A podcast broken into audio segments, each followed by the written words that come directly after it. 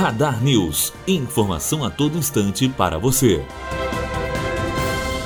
O setor de proteína animal calcula prejuízo de 3 bilhões com a paralisação dos caminhoneiros até aqui. A previsão é de que mais de 20 milhões de aves morram nos próximos dias caso a situação não melhore. O Palácio do Planalto tem sido informado constantemente do quadro, mas pouco tem feito para resolver a situação. Matheus Azevedo, aluno do primeiro ano de jornalismo direto para a rádio Unifoa, formando para a vida.